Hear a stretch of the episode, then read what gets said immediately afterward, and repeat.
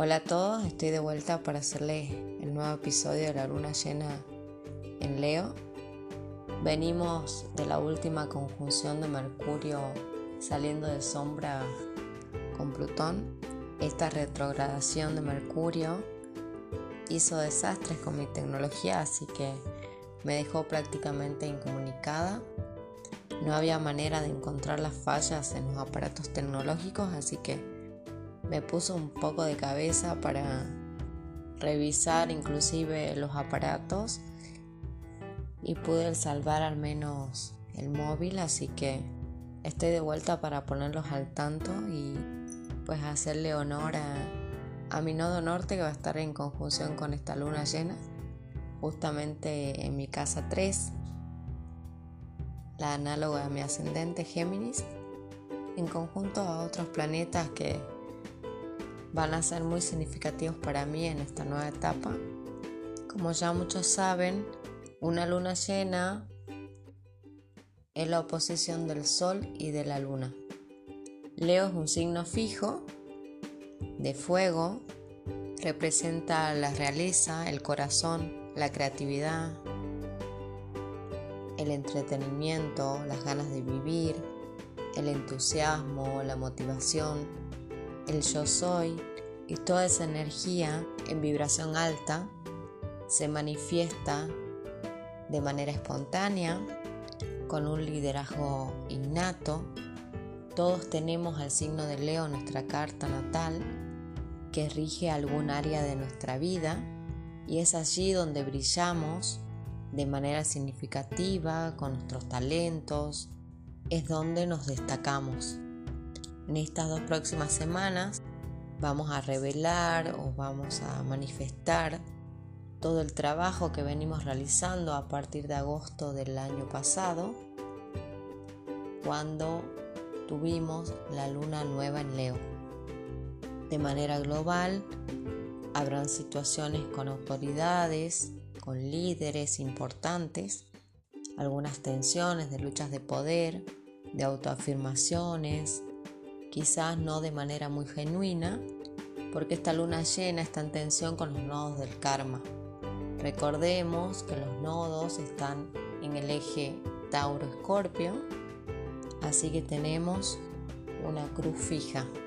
Como para que la entiendan un poco más, tendremos que trabajar el equilibrio sin sacrificar ningún área de nuestra vida, pero siempre centrados en nuestro eje interior, en nuestro corazón, que es el GPS de lo que tenemos que hacer de manera auténtica, para también encontrar un lugar para colaborar, porque ser líder o ejercer el liderazgo no es mandar, sino más bien accionar con el ejemplo y ayudar a que los otros también brillen con su propio talento y que todo lo que estemos motivando a otros a hacer sea disfrutable, les aporte más energía y genere una especie de dominó para que otros también vayan desplegándose a lo largo de sus vidas con entusiasmo,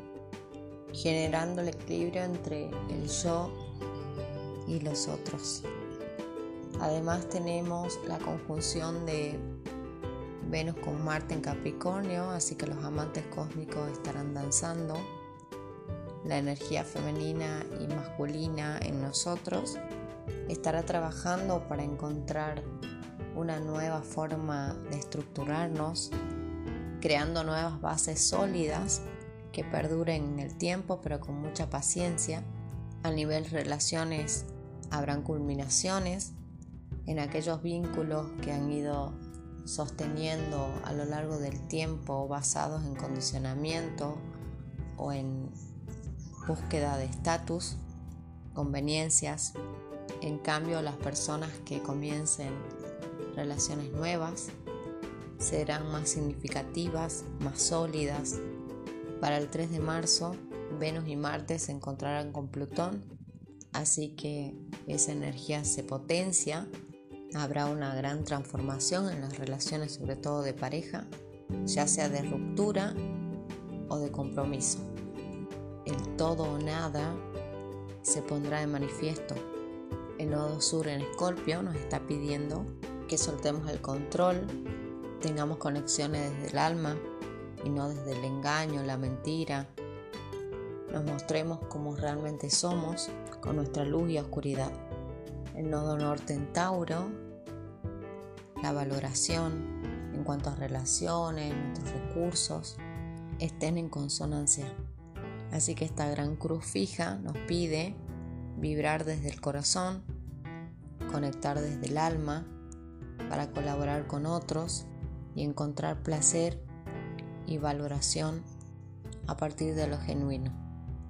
Aprovechemos esta luna llena en Leo, que es la más linda del año, para encender nuestro fuego interno y sostenerlo. Felices tránsitos. Nos vemos en el próximo episodio. Un abrazo.